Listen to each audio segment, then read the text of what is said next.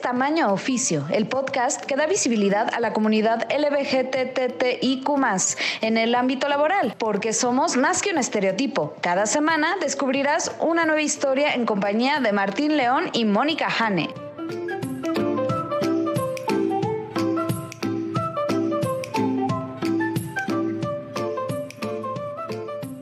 Hola, ¿qué tal? Bienvenidos a Tamaño Oficio con Martín León, el doncel de la comedia en México. Hola Martín, ¿cómo estás?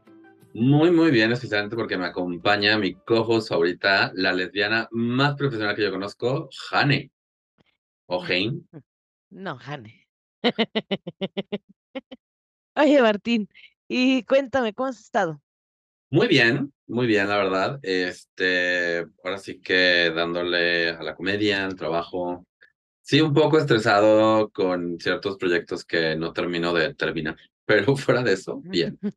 ¿Tú? Muy bien, Martín. Yo, yo muy bien, contenta. ¿Qué dice la vida Este, Godín? Este, de momento está un poco tranquila todavía, pero sabemos que esto se va a poner bueno en a finales de octubre. Entonces, estoy como tratando de cargar pila y no gastarla tanto porque en octubre eh, finales me va a llover los cocotazos. Los cocotazos. Me oí muy tío, ¿verdad? Un tantito nada más. Pero además, eh, o sea, ya con la lenchería fueron a Querétaro, fueron a Puebla. Así es, Estás así dando es. tour. Sí, ha estado muy divertido. Hemos vivido de todo tipo de aventuras y los shows han sido muy bonitos. La gente de Querétaro, la gente de Puebla, muy bonitas personas. Les queremos. Sí, qué padre. ¿Cuál te gustó más, Querétaro o Puebla? No, no, no respondes, no respondes. Ambos, es que cada quien tiene su estilo. Cada quien tiene su, su eh, encanto.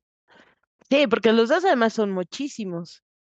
Sí, pero la gente mocha esconde No oscuros me- secretos. Pero ah, la pasamos muy bonito en los dos lugares, la verdad. Yo nada más estoy viendo las historias de la lenchería, así, e- ese, ese hotel que, se inun- que tuvieron que cruzar, Mientras llovía por un control remoto. Sigan a la lenchería en nuestras redes sociales, gente. Claro que sí, muchas gracias. Se los agradeceremos. Te iba a decir, ¿a quién tenemos de invitada el día de hoy? Hoy nos acompaña Eduardo Rodríguez, Eduardo, Edo, Eduardo con O, o sea, con dos O's. Eh, él es el director de diversidad e inclusión del Ayuntamiento de Tijuana.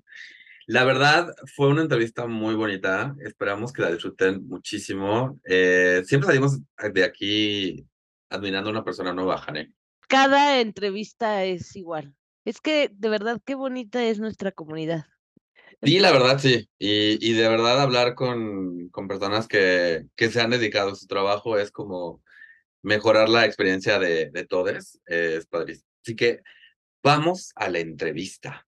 Vamos a escucharla.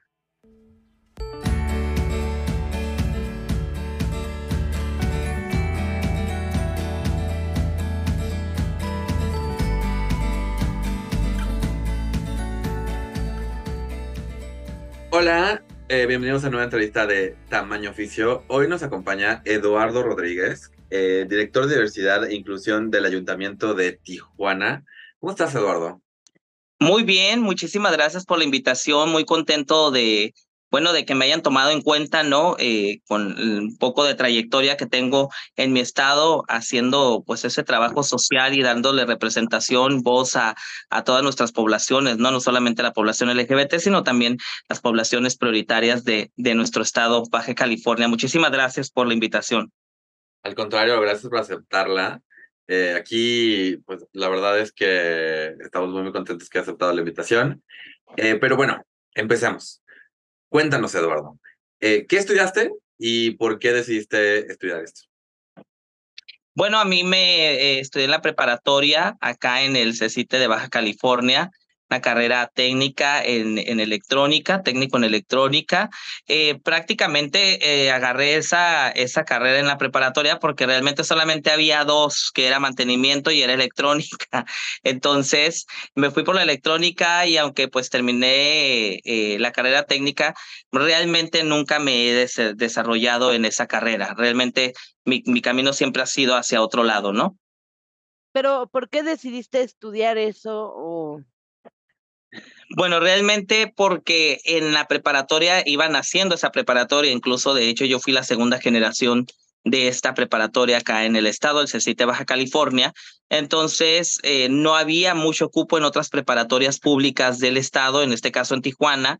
Y bueno, abren esta como posibilidad para todos aquellos que no quedamos en otras preparatorias, pues correr a este espacio y, y, abren justamente con estas dos carreras técnicas en mantenimiento y en, mantenimiento industrial y en electrónica, que dije yo, pues bueno, seguramente electrónica no es tan difícil, ¿no?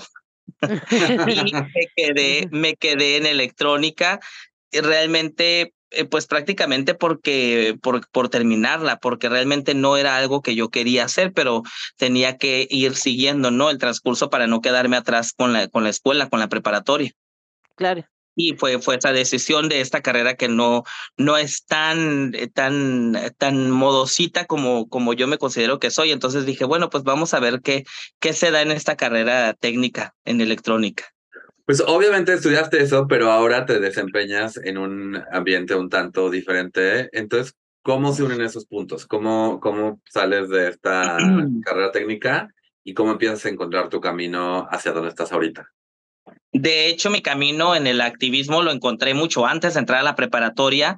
Eh, yo andaba eh, este, buscando la manera ¿no? de que eh, se le diera una voz a nuestra población en este lado de Baja California, donde pues la realidad que todos conocemos, pues vivimos en un estado, vivíamos en un estado que en ese momento era muy mocho y entonces eh, buscaba la forma de meterme. ¿Y cuál era la mejor forma de meterme? Pues era entrar en los partidos y ver cómo se hacían las cosas y ver cómo poderme meter desde, desde ese ámbito, ¿no? Que era el activismo. Recuerdo bien que toqué la puerta de un partido, pero era un partido muy conocido y este, pues de los que lideraban en ese momento, ¿no? En, en el país pues Diego tocó la puerta, les digo que me, pues que yo quiero formar parte, pero que quiero formar parte de ese partido porque yo veo que no hay una, una participación activa de la comunidad LGBT dentro.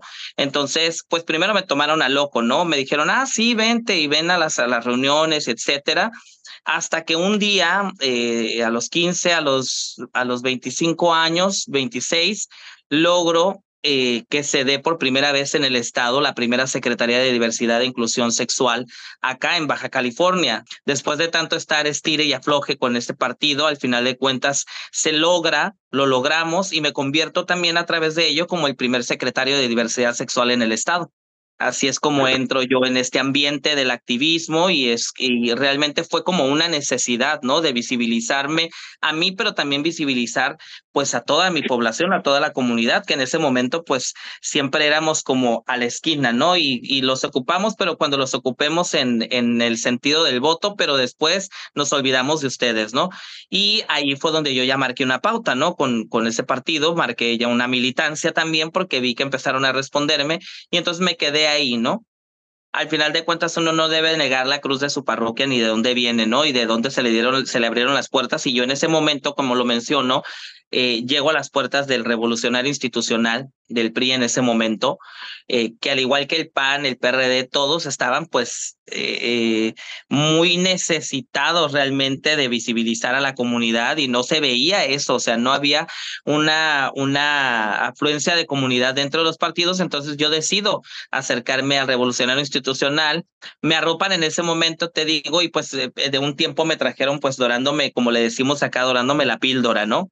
Eh, porque realmente me trajeron pues que ocho, nueve años entre que, ah, sí, tu comunidad, ah, sí, la comunidad, y yo siempre de, no, es que miren, la comunidad LGBT, nosotros somos participativos, activos, solamente necesitamos que un partido lance eh, propuestas para la comunidad, para que haya un espacio dentro de, de estas filas y que nosotros tengamos una voz dentro, ¿no? Les decía, Y así me la pasé todo el tiempo hasta que, te digo, hace ocho años atrás eh, se da la oportunidad, se crea la secretaría, me llaman y me dicen, ¿qué crees? Vamos a crear la Secretaría de Diversidad Sexual y queremos que tú la representes, porque tú estuviste tocando la puerta, tú estuviste aquí, creo que nadie estuvo más constante en ese tema y pues queremos que tú lo, lo lideres. Yo acepto, obviamente, me quedo en el espacio, y desde ahí empezamos a lograr pues algo de trabajo con los compañeros activistas en el estado y luego eh, con el tiempo pues brinco ya lo que es en este espacio, ¿no? Que es la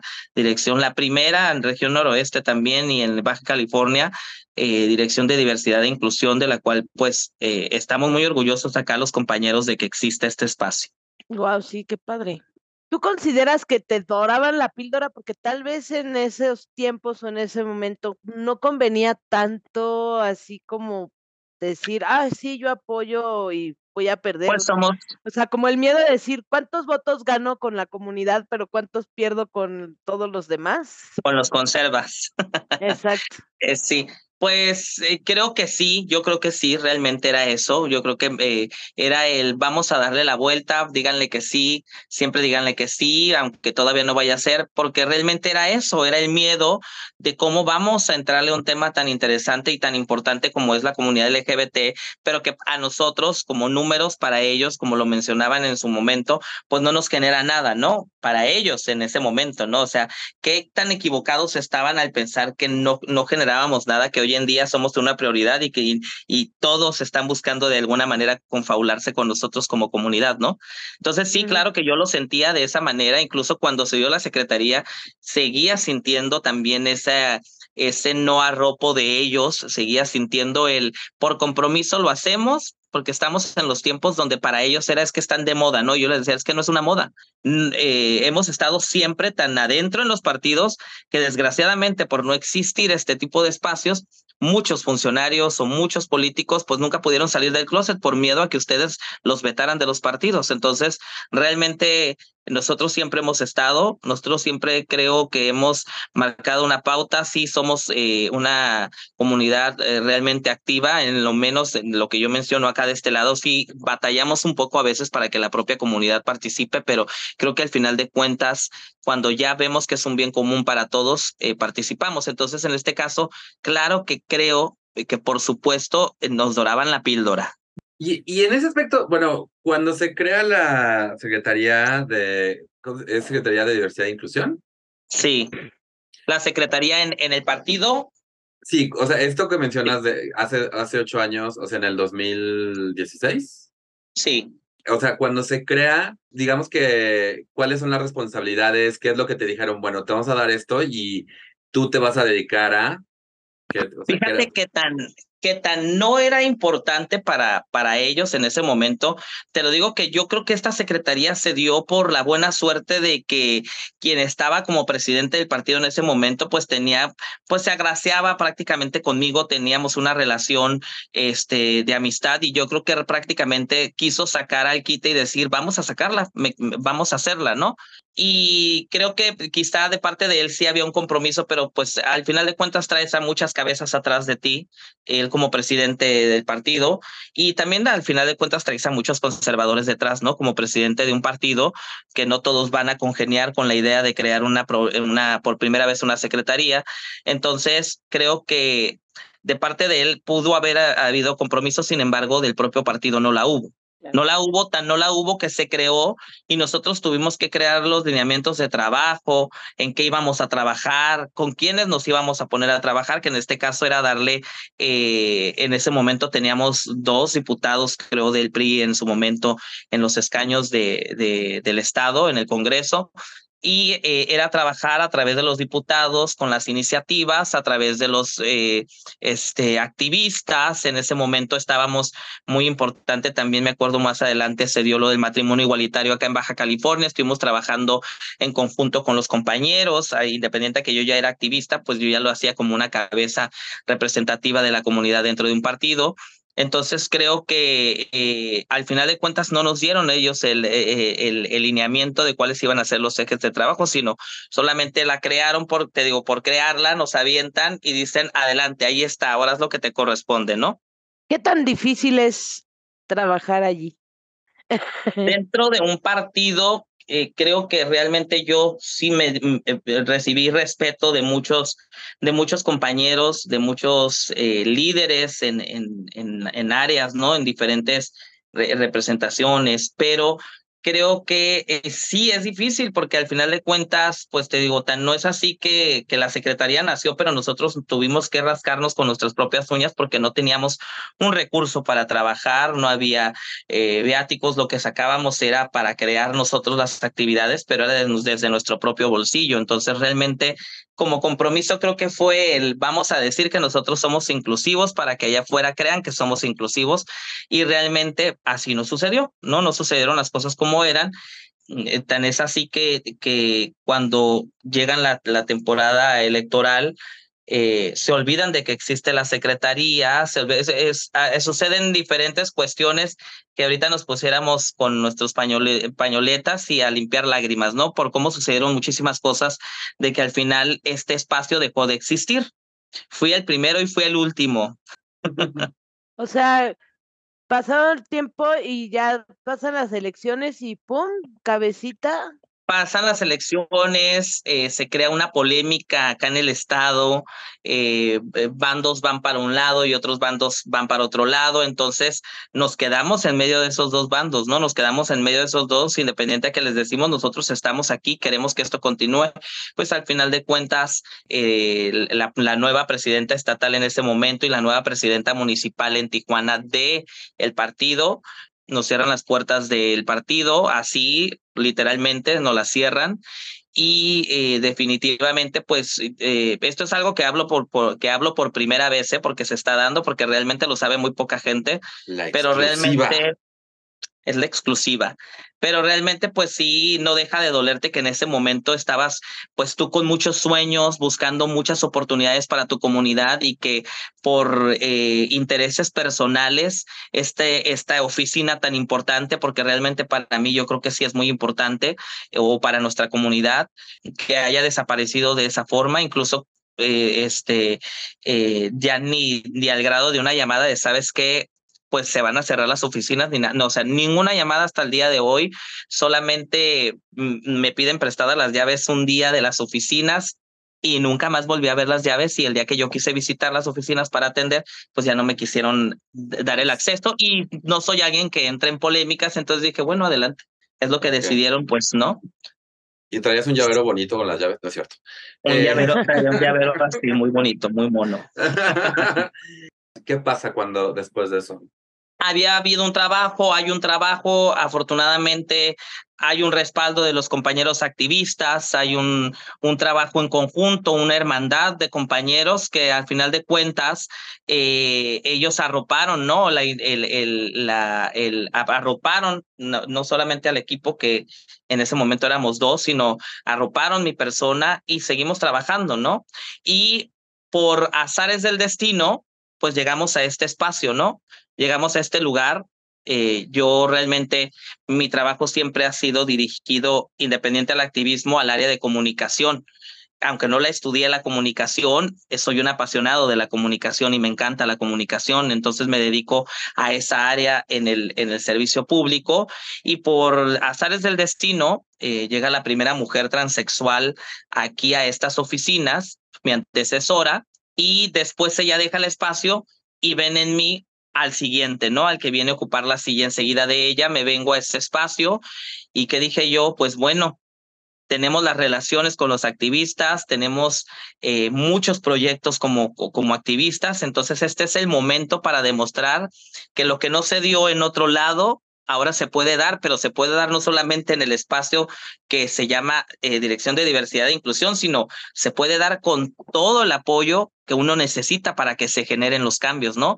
Entonces, desde aquí hemos podido generar muchísimas más cosas de las que yo pensé que podíamos lograr y hemos podido dar un paso más allá de lo que ya se venía haciendo, ¿no? Que era como secretario de diversidad sexual en algún en un partido y llego yo a, a esta a esta administración ya justamente el lunes hice un año en este espacio y este y me siento muy contento porque realmente creo que hemos podido avanzar muchísimo en el tema. Nos faltan muchas cosas, pero hemos podido avanzar muchísimo en el tema LGBT y no solamente en eso, digo, tocamos temas desde migrantes en contexto de movilidad, no solamente de la comunidad, sino estas oficinas son de inclusión y hay que hacer un trabajo para todos, ¿no? Pues felicidades por el año, by the way. Muchas gracias. Antes de que Jane haga su pregunta, yo quiero saber, ¿quién, ¿quién fue tu predecesor, esta mujer trans que mencionaste? Sí, era Regina Cornejo, una mujer muy preparada, la primera mujer transexual. Eh, fue un boom cuando llegó a este espacio, que creo que eh, dio lo que tenía que dar en su momento. Ella, por, por, por azares del destino, pues le ofrecen otro espacio. Creo que le ofrecieron otro espacio y decidió por eh, dejar el espacio y en ese momento, dos semanas después, entró yo al cargo. Y en sí, en sí, como, ¿cuál es el trabajo que hacen ustedes en esa dirección? ¿Qué es lo que atienden o qué es lo que vigilan o cuál, cuál es su, su función? Sí, claro.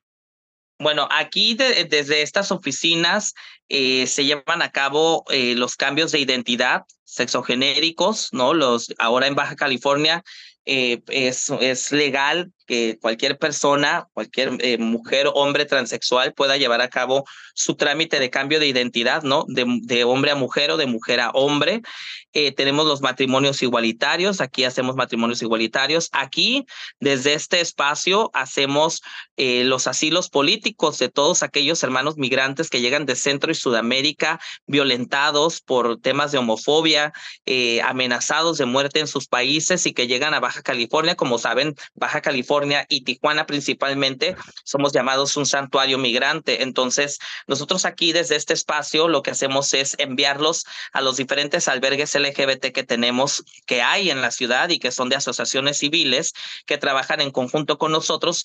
Y desde aquí hacemos el trámite de asilo político con el consulado americano, que son con quienes llevamos ese trabajo en conjunto, compacto, para que eh, en algunos, en semanas, algunos se van justo a la primera semana de llegados, algunos tardan un mes, pero todos hasta el día de hoy, eh, de los hermanos centro y sudamericanos, como también dentro del país, eh, han, han logrado ya estar en Estados Unidos resguardados como saben, Estados Unidos, pues bueno, en cierta parte de los estados de Estados Unidos resguardan y cuidan a la comunidad LGBT. Entonces, hacemos una de, una de esas partes, las hacemos aquí, en esa tramitología, eh, apoyamos, eh, damos algunos créditos, tenemos, sacamos, eh, cuando llegamos nosotros a este espacio, dijimos, creo que podemos, este espacio puede dar muchísimo, entonces buscamos también la oportunidad de crear el primer fideicomiso el Fondo de Créditos Tijuana dirigido a la comunidad LGBT con el que apoyamos a que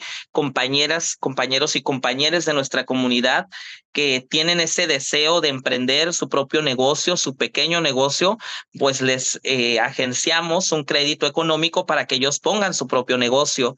Eh, y con esto, pues hemos logrado que ya algunos estén consolidándose como microempresarios en nuestra ciudad. Tenemos eh, también el, el, acompañamiento psicológico, jurídico, en cuanto a temas de salud. También tenemos por ahí próximamente un acompañamiento, un trabajo en conjunto con el Capacits. El Capacits acá en Baja California se especializa en atender a personas con infecciones de transmisión sexual, eh, apoyamos con temas del PrEP, desde aquí llevamos un listado y hemos hecho un trabajo en conjunto. ¿eh? Yo creo que no solamente es un trabajo de la subdirección, es un, un trabajo también de la dirección, un trabajo también de la Dirección Municipal de Salud, un trabajo también de Secretaría de Salud del Estado. Es una sinergia total porque yo creo que un solo espacio, una sola oficina no lograría lo que estoy mencionando si no fuera por el acompañamiento de los demás compañeros, ¿no? Hacemos trabajo, presentamos iniciativas eh, en el Estado, en conjunto con compañeros del Estado, como lo menciono.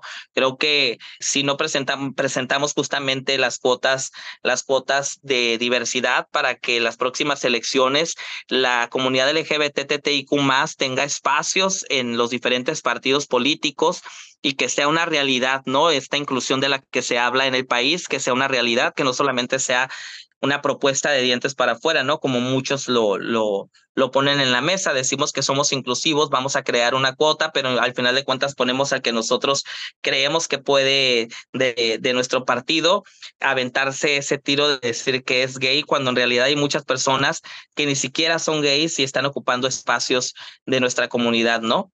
Entonces, eh, además que presentamos, nosotros también damos capacitaciones en temas de derechos humanos, eh, mostramos quiénes somos como comunidad LGBT y bueno, un sinfín de actividades que vienen, eh, creamos por primera vez se creó lo que fue el concierto por el orgullo acá en Baja California, fue dirigido desde acá, desde Tijuana, y logramos reunir a más de 30 mil almas en, en ese concierto vamos por la segunda edición y les vamos, eh, hago un compromiso aquí de enviarles esa invitación y que ustedes también nos ayuden a promocionar el del año que viene, pero también que nos acompañen a ese concierto de cierre de este primer trienio podemos abrir el concierto con un show de comedia, ¿eh? Por supuesto, pues nos avisan y nos vamos poniendo de acuerdo. Lo logramos, Cane.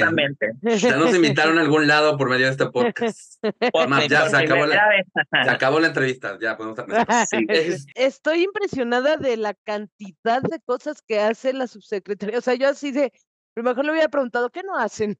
Y creamos, creamos también por primera vez, ya tenemos una celda dirigida específicamente en la instancia municipal de infractores, la primera celda dirigida a la comunidad LGBT. Esto quiere decir que ya cuando tú te identifiques con algún oficial y le digas si te van a detener, por lo pronto tienes esta prioridad de que si eres LGBT te van a dirigir a una celda específica donde se te va a dar el mismo trato, claro, no privilegios, sí el mismo trato que a los demás, pero donde como comunidad podremos estar resguardados porque muchas veces sabemos que eh, al mezclarnos entre todos, entre hombres, etcétera, pues puede surgir la violencia, ¿no? Las mujeres trans eh, eh, en una celda con hombres pues pueden ser violentadas, golpeadas. Entonces, hace un mes atrás se creó ya oficialmente la primera celda LGBT en Tijuana.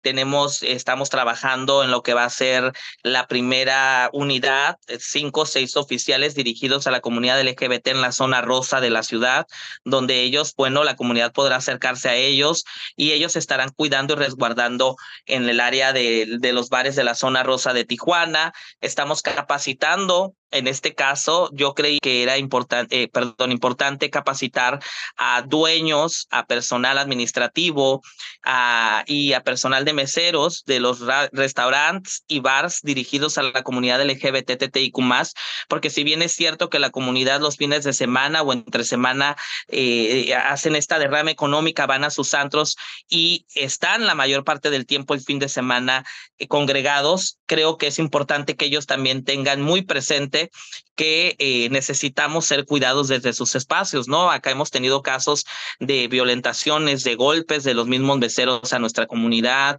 Hay eh, personas este, que se quejan mucho de ese tema y entramos entonces en este sentido a capacitarlos. Hoy vamos por la segunda, la siguiente semana es el cierre de las capacitaciones.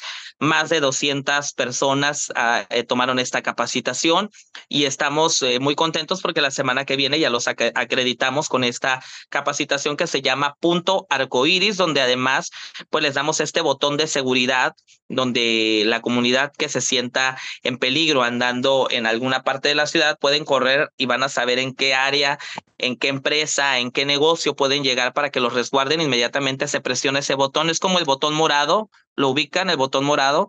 Ah, bueno, es parecido y entonces este te da eh, atención psicológica, eh, médica, y podrán acercarse inmediatamente los oficiales, las unidades policíacas para resguardarte y para revisar que estés, eh, eh, que estés seguro. Wow, qué bonito, qué bueno. Sí, este, aquí entre nos también, aquí en la zona rosa ha habido problemas de, de meseros violentando a clientes, lo cual eso así que te muestra que luego, luego la gente no sabe se les olvida que el dinero de la comunidad LGBT es quien sostiene esos espacios. Entonces yo sí he sido muy claro en acotarles que pues quiero que vean a la subdirección como una casa amiga de, de, los empresarios LGBT, de los empleados. También les hacemos conocer que ellos pueden acercarse con nosotros cuando como empleados se sientan violentados para nosotros respaldarlos también, porque también hay mucha violencia ejercida en los bares de amenazas de, ah, ya no vas a trabajar aquí, ah, bueno, pues ya no vuelves a entrar a este bar, ¿no? O sea, tenemos, teníamos quejas de este tamaño y creo que, pues, si estamos dirigidos a una población que es la que te genera la estabilidad económica, tanto familiar como de tus empleados, pues lo menos que puedes hacer es comprometerte con tu comunidad, aunque seas o no seas población LGBT. Entonces, entramos en ese sentido, se comprometieron, están comprometidos, estoy muy contento de, de anunciar que están comprometidos, coplados también con la subdirección y eso nos, nos deja un muy buen, muy buen sabor de boca. Y a través de esta capacitación también vamos a entregar lo que será eh, la primera tarjeta para eh, los hombres que se dedican al servicio sexual también, porque sabemos que en los bares LGBT pues se da mucho que los meseros o los strippers pues tienen esta, se dedican, ¿no? A, a, ejercer este trabajo y ¿por qué lo estamos haciendo? Porque consideramos, o yo en lo particular desde este espacio consideramos que pues no solamente las mujeres ejercen el trabajo sexual, también los hombres. Entonces, como dice mi mamá en casa, o todos coludos o todos rabones, ¿verdad? Y uh -huh. entraron, ¿no? Entraron en la, en la dinámica y están muy participativos, estamos muy contentos de la respuesta. ¿Y esa tarjeta que mencionas, o sea, ofrece servicio médico? que que Sí, exacto. Pues eh, cada uno de ellos tendrá una fecha de asistencia a control sanitario donde los estarán revisando, estarán en una constante revisión de que su salud está estable y que ellos pueden, pues obviamente eh, también bajo su responsabilidad, saber en qué momento tienen que parar o en qué momento tienen que seguir un, un régimen de salud en, en, en, control sanitario para cuidarlos. Y así nos cuidamos todos y empezamos ya a cuidar el tema de salud sexual en el estado porque pues somos a nivel, a nivel nacional, somos el segundo eh, si no es que el primero, y además que pues acá hay una en Baja California, lo platicaba con unos compañeros activistas desde el 2012 estamos en una, en una pandemia, en una crisis de tuberculosis que no se atiende, que seguimos esperando a que se atienda, ¿no? Pero pues entendemos que hay un proceso, procesos internos de las diferentes secretarías de salud. Nosotros hacemos lo propio con lo que nos corresponde en cuanto con las asociaciones civiles que se dedican pues a ejercer las pruebas de, eh, rápidas de VIH, de, etcétera, de las diferentes enfermedades sexuales, y hacemos lo propio, hacemos conciencia, pero necesitamos, claro, claro está el, el, apoyo y el trabajo en conjunto, ¿no? Estado, federación y, y municipio. Súper interesante, la verdad, y algo que justo eh, me gustó que mencionaras y que se me hace importante como recalcar un poco es, no es que se tenga como privilegio todo esto, claro. sino que es parte de los derechos de cualquier ciudadano, ¿no? Y al final, okay. obviamente, pues sí, necesito darle una celda especial porque tú no te sabes comportar, cavernícola. y necesito protegerle de que no le claro. hagas daño. No es que tenga una celda privilegiada, no es que tengan este botón arcoíris porque es un privilegio, es por protegerlos de tus acciones LGBTfóbicas, ¿no?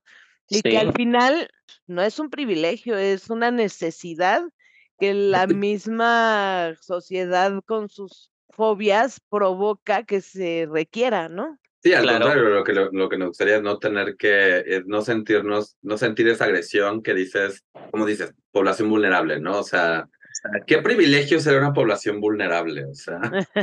claro, y además yo a, acá de este lado acoto mucho porque Tijuana, pues yo digo, aquí crecí, de aquí soy, crecí en un ambiente de bullying, de homofobia, en un ambiente escolar donde pues ser, ser un niño gay era, era pues prácticamente penado por tus mismos compañeros, ¿no? Y, y vivir en este avance, claro que nos hace pensar en qué padre que estamos aquí, pero también hay que recordarle a la propia comunidad que lo que se logra, como lo menciona Hane, que eh, los logros que se han dado son para hacerlos valer, para ejercerlos como comunidad también, pero no para aprovecharnos de las circunstancias, ¿no? Eh, no privilegiarnos, ¿no? De ellos, sino de, de se ha luchado tanto por esto que a, a, apenas se está dando que pues, dale el valor que se merece, ¿no? Claro, por supuesto ya estamos llegando con el final de la entrevista de tiempo, entonces yo solo tendré una pregunta más, que es una pregunta que va a ser, que más que, que va a ser seguramente respuesta extensa, pero me gustaría saber, eh, primero, ¿cuáles crees que han sido los mayores retos con los que te has enfrentado? Y dos, ¿qué es de lo que te sientes más orgulloso de haber logrado en este puesto? Pues de los retos, eh, uno de los mayores retos a los que me he enfrentado, pues obviamente es al patriarcado, es el, el tener que, claro, por supuesto, ¿no? Uno como hombre homosexual eh, en, en un espacio, ¿no? De, de tiburones en la política donde te acercas a pedir por primera vez que se cree un espacio, ¿no? Y remando a contracorriente eh, y a través de ello, pues esto que no quiere decir que uno no sufre el bullying, ¿no? Claro que eh, hubo muchos compañeros que, que, me bullearon, que, que se burlaron de que este espacio nunca se iba a dar y creo que eh, es con lo que mayormente me tuve que enfrentar, ¿no? El tener que es, soportar este tipo de, de, homofobias de diferentes personajes y que hoy en día pues eh, los miras y dicen, incluso ellos mismos se te acercan y dicen, qué fregón, se logró, hay constancia, hubo constancia, pero sin embargo, pues muchos no sabían todo lo que vienes arrastrando detrás de ti para poder lograr lo que se logró, ¿no? Que al final de cuentas no es un logro personal, es un logro de todos, ¿no? Yo considero que es un logro y empuje de todos los compañeros activistas. Y eso eh, en lo personal creo que es, es de los mayores retos que tenía yo propuestos en, en mi vida de lo voy a lograr, lo vamos a hacer, sé que se va a lograr. Mismos eh, compañeros recuerdo que decían, no, ni pierdas tu tiempo, no se va a dar, no te van a pelar, no se va, ni tiempo te van a prestar. Y bueno, yo creo que nueve años, estar esperando, más de nueve años, estar esperando a que se diera, creo que al final me deja un muy buen sabor de boca, aunque el día de hoy ya no exista.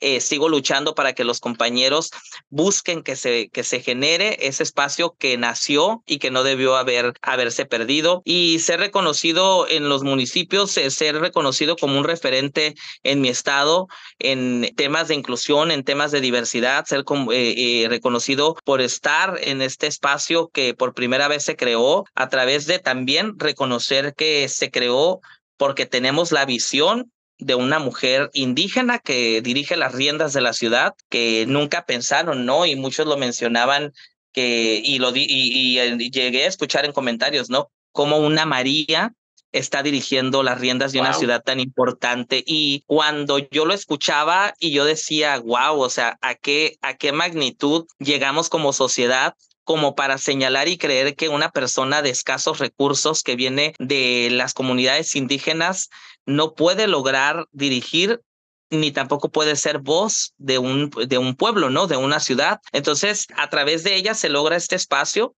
eh, ella se llama Montserrat Caballeros, la alcaldesa de la ciudad. Eh, yo, pues obviamente, me da mucho orgullo estar en este espacio, eh, ser reconocido como un referente en mi estado, porque a través de este espacio independiente a que nos marca, ¿no? Nos marca que solamente es Tijuana, hemos podido salir a los diferentes municipios de este estado a capacitar a llevar la voz de la inclusión, la inclusión verdadera, porque realmente puedo constatar que eso está sucediendo. Eh, no me prestaría yo a que se utilice a mi propia comunidad ni a que me utilicen a mí mismo para que eh, este tema sea solo un circo y no se creen las realidades que, que nos merecemos. Entonces puedo hablarlo desde mi persona, con el respeto a toda la, ciudadanía, que realmente estamos viviendo una época de inclusión en, la ciudad y en el Estado, pero además yo lo veo en el país también. Vamos a marchas forzadas, claro está. Eh, nos encontramos pues todavía con muchos conservas, con muchos contras hacia nuestra comunidad,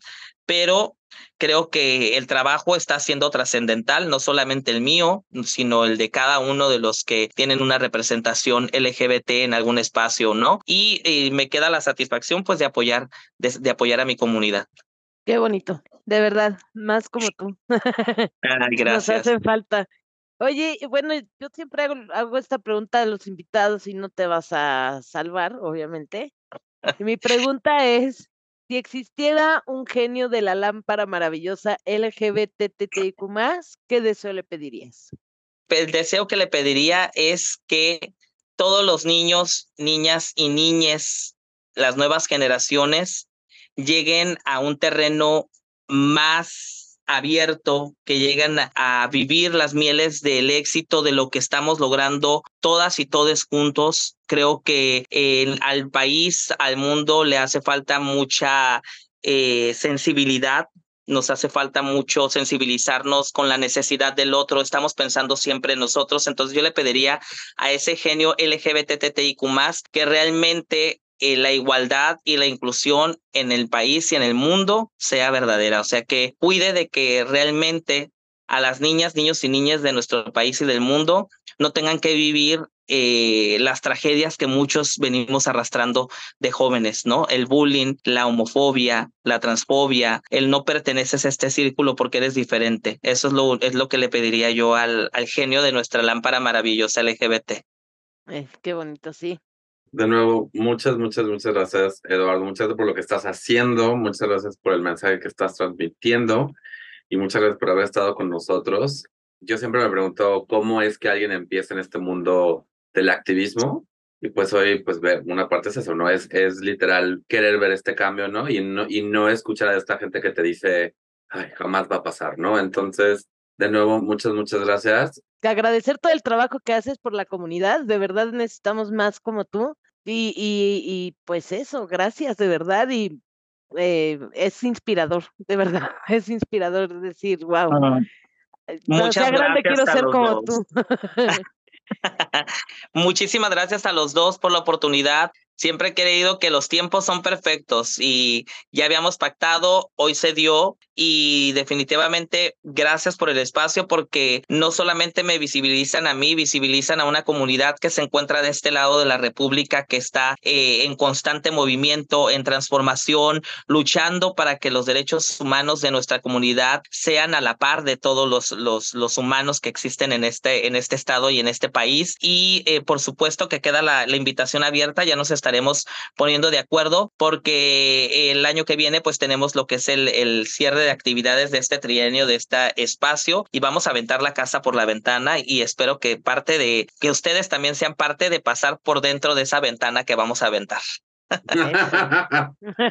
muchas gracias, Claro Eduardo. sí. Muchas, Gracias a gracias. ustedes. Abrazote, Gracias. cuídense. Igual, gracias. Bye.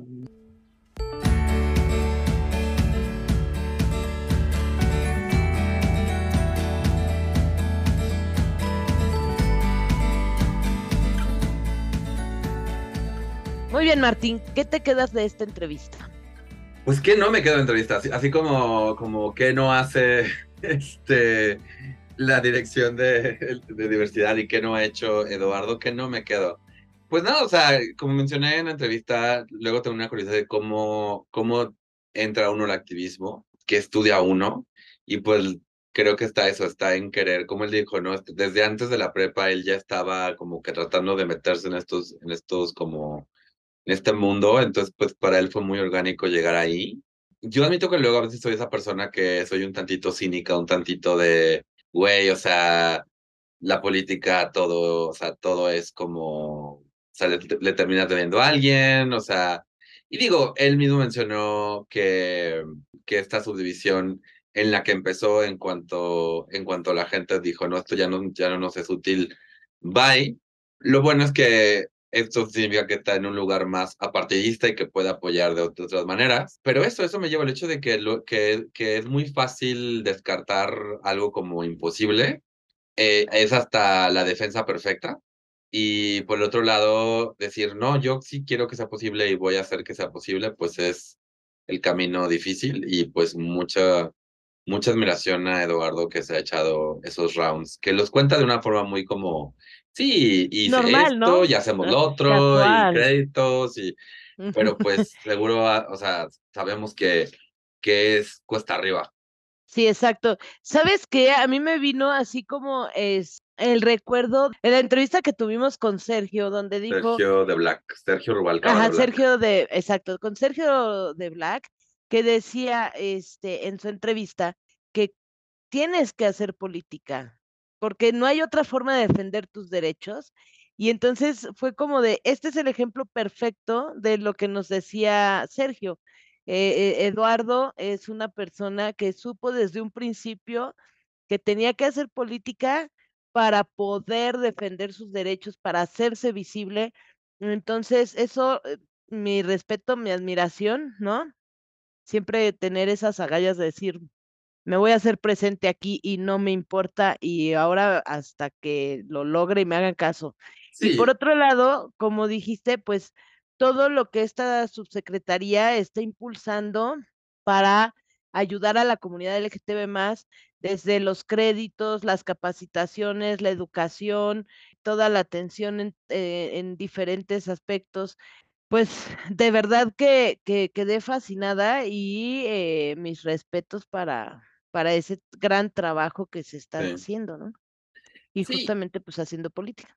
Exacto, y como mencionó este rollo de que, que al principio mencionó enfrentarse al patriarcado, en este rollo que al principio la gente era como de, ¿por qué crees que las cosas van a cambiar? Y ya que con ayuda de él y de muchas otras personas, eh, habló de su equipo, eh, cambian, entonces ya llega esta misma gente y le dice así como de, ah, felicidades, como casi casi hasta diciendo, yo sabía que siempre, yo siempre supe que lo ibas a lograr, ¿no? O sea, como ah, que... sí, sí. Y ahí también tú pusiste ese énfasis en, en hablar de que de que estos espacios que luego la gente cuestiona como una celda para personas LGBTQ o, estos, o el poner este botón que es precisamente para que la gente LGBTQ se pueda sentir segura, eh, no son un privilegio. El hecho de que Eduardo haya dicho, me voy a dedicar a esto, justo revela que dice, no, pues, o sea, ¿quién sabe qué, en qué estaría trabajando Eduardo en un mundo sin homofobia, transfobia, xenofobia, etcétera, ¿no? Entonces, eh, no, no es, no es crear privilegios, es decir, es encontrar estas vulnerabilidades y encontrar maneras de... De proteger ah, o de minimizar esa vulnerabilidad. Vulnerabilidad. Lo logré. No fue otra palabra que empieza con bull, porque la diría. Bulbasaur, ¿ok? Bull. No, este. Y, y, quiero que también, eh, qué padre que mencionó este trabajo con los hombres que hacen el trabajo sexual y pues con las personas que hacen trabajo sexual a final de cuentas. Es importante eso. Creo que luego no apreciamos a personas como, como Eduardo que hacen tanto trabajo por cuidar a tanta gente de forma indirecta. Porque este tipo de cosas como la celda LGBT, como, como el ir y educar a los meseros y a los, y a los eh, dueños de locales, todo esto, justo lo que está tratando de hacer es evitar cosas que algunas personas dicen, pues no hay manera de evitarlas. Eso me lleva. Porque sí hay maneras de evitarlas con educación. Exacto. con información y con mucho respeto, gente. Pues igual, o sea, creo que ya lo comenté, justo todo lo que me llevo y la admiración que ahora le tengo a Eduardo y el agradecimiento por trabajar por nuestra comunidad, porque pues eso es lo que nos hace falta a veces, ¿no? Pues gente como él. Y digo, y, es por gente, y es por gente como él que que tenemos lo que tenemos, gracias a Dios, exactamente. Entonces, gracias a ellos tenemos lo que lo que tenemos por gente como Eduardo que está dispuesta a trabajar por nosotros y por nuestros derechos. Muchas gracias a todos los activistas que han dado y dan gran parte de su vida por darnos una mejor vida a nosotros. Muchas gracias a todos los activistas, excepto Edgardo Ramírez, ¿no es cierto? No sé si exista uno y no sé si que nos escuche, pero si existe uno y nos escucha, imagínate que te va a friquear, cañón. ¿Yo qué hice? Háblanos y aquí vienes a... a defender, defiéndete, Edgardo. Te doy el derecho de réplica. Exacto. Si quieren seguir a Eduardo en redes sociales, lo pueden encontrar en Instagram como el-eduard-in. Eh, van a poder ver esto en la descripción del episodio. Y pues, este es el último episodio de nuestra séptima temporada, Jane. Así es, puedes creer, séptima temporada, último episodio, lo logramos otra vez. ¡Yay! ¡Yay! Oye, ya son, ya son un montón de episodios. Ya son un montón de episodios, un montón de entrevistas, un montón de gente que hemos ido conociendo a través de este podcast y que cada, cada uno de ellos se han llevado este, mi admiración y me han dejado algo de, de aprendizaje. Eh, ay, les agradezco a todas las personas que nos han regalado esas entrevistas porque creo que me han abierto más los ojos y me han enseñado a que trate yo de ser mejor persona qué bonito y gracias Martín porque lo estamos logrando. Gracias a ti, Jane. Ahora sí que por dos a todo lo que dijiste, he aprendido mucho en este podcast. Estoy muy, muy agradecido con toda la gente que, que ha platicado con nosotros y a la gente que nos escucha también. Es, igual no podemos irnos sin agradecer eh, a dos personas más del equipo que no están aquí, que son nuestro editor, Sergio, y a Ángel, que es la persona, nuestro community manager. Community manager. Si vieron en esta temporada un upgrade en las publicaciones de tamaño oficio es porque ahora tenemos a alguien que nos ayuda eh, y que tiene un ojo muy, muy bueno para, para el diseño. De verdad, de verdad, gracias. Yo también, o sea, a veces cuando, y tú me has visto en esos momentos que me pongo como muy down y digo, ah, no hay esperanza, como que intento acordarme de toda esta gente que no se dejó quedar ahí. Entonces, muchas gracias y, y pues ahora solo queda decir que por favor síganos en nuestras redes sociales y ya saben que si quieren participar o si quieren conocer a alguien que quiere que participe en nuestra temporada número 8, que aún no tiene fecha de estreno, pero luego les decimos, eh, lo pueden hacer por medio de nuestras redes sociales. Estamos como Tamaño Oficio en Instagram, Facebook y también en X. X, en todos lados. Por favor, sigan a Mónica Jane en todas sus redes sociales como Comedia con H. Y a Martín León, el doncel de la comedia en México, lo pueden encontrar en todas las redes sociales como Mintonarel. Y habiendo dicho todo eso, muchas gracias por haber estado en otro podcast que pudo haber sido un email. Saludos cordiales. Vámonos, que aquí espantan. ¡Oh, no! ¡Ah!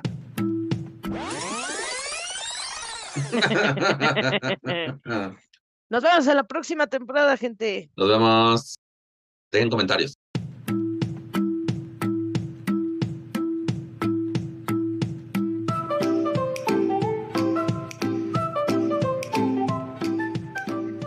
Fue Tamaño Oficio. Gracias por escucharnos. Síguenos en Facebook y Twitter y recuerda compartir este podcast con tus amigos.